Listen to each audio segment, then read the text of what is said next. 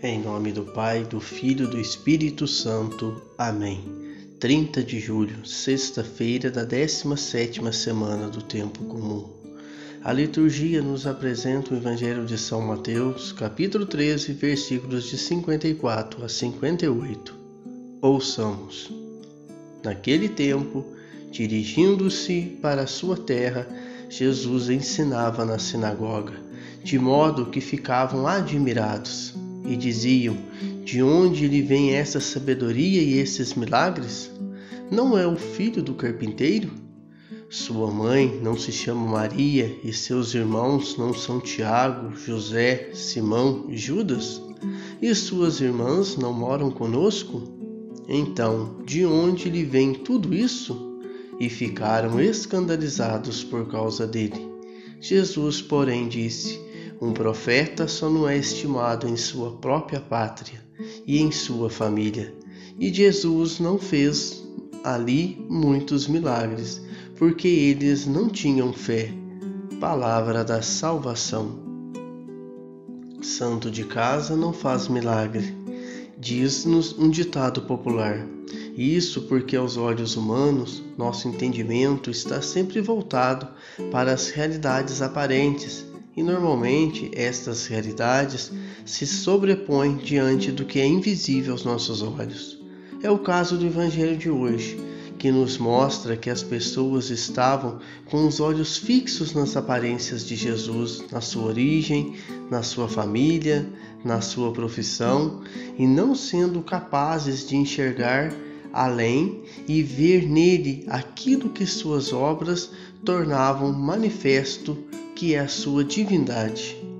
O resultado disso tudo é que as pessoas do tempo de Jesus não foram capazes de reconhecê-lo na sua totalidade, como verdadeiro Deus e verdadeiro homem. Tudo isso aconteceu por causa da dureza de seus corações. Na maioria das vezes, nós também nos deparamos com pessoas conhecidas que são usadas por Jesus para anunciar o Evangelho, para nos chamar a atenção sobre nossos erros, nos chamar a atenção a uma mudança de vida e nos propor uma cura interior. E por causa de nossa impertinência, de nosso olhar meramente humano, os milagres também não acontecem em nossa vida. E muitos problemas para os quais esperamos a solução nunca são resolvidos. Por isso, precisamos estar atentos quando as pessoas que estão dentro da nossa casa ou ao nosso redor, na igreja, nos grupos de orações ou nos encontros, tentarem nos aconselhar e nos abrir os olhos para enxergar as coisas que talvez não estejamos vendo, porque elas podem ser instrumento de Deus para ajudar na nossa conversão. Devemos estar de ouvidos atentos e coração aberto, pois o Senhor tem o poder de realizar muitos milagres através de quem não esperamos. Normalmente são pessoas próximas a nós, mesmo que sejam aquelas que aos nossos olhos não possuem sabedoria, Deus as usam para que percebamos que a sabedoria é dele próprio o povo reconhecia que a sabedoria que Jesus pregava no templo era diferenciada. De onde vem a sabedoria dele, o seu poder? perguntavam, mas não conseguiam compreender que um conhecido deles era o Filho de Deus vivo e o rejeitaram. Jesus viveu uma experiência semelhante às dos profetas, que também foram rejeitados, desprezados e até mortos de forma cruel. Porque eles não tinham fé, Jesus não pôde fazer ali em Nazaré muitos milagres. Porque eles não tinham fé, diz-nos o texto. Olhando por outra ótica, Jesus, sendo grande profeta, o Filho de Deus vivo, não conseguiu realizar muitos milagres em sua terra. Nós também, como anunciadores de Cristo, iremos enfrentar resistências e críticas em nosso meio. Devido à falta de fé de muitos, não conseguiremos chegar até seus corações. A palavra de Deus precisa ser acolhida por quem ouve.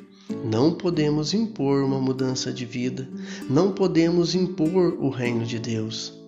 Cabe a cada pessoa, na fé, acolher. Portanto, a exemplo de Jesus, continuamos firmes na missão, semeando a boa semente. A qualquer tempo ela germinará. Lembre-se, a experiência de rejeição não chegou a desanimar Jesus. Pensemos um pouco como está a nossa relação com Deus. Nós compreendemos porque na nossa vida também não acontecem muitos milagres? Temos uma fé fraca. Queremos que tudo seja provado, justificado na forma como pensamos. Não aceitamos o diferente, que o projeto de Deus seja diferente do nosso. Temos dificuldades em aceitar verdades de pessoas com quem convivemos, iguais a nós. Nós temos escutado as pessoas observando se elas são instrumento de Deus para nós? Nós temos tentado dar a mensagem que Deus coloca no nosso coração para alguém? Refletimos o texto de hoje. E Jesus não fez ali muitos milagres, porque eles não tinham fé. Como está a nossa fé? Amém.